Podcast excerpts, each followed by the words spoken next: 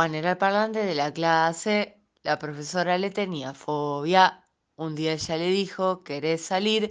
Él contestó, no, gracias, tengo novia. Qué fresco, rapidito, inteligente. Qué bueno vivir como esa gente.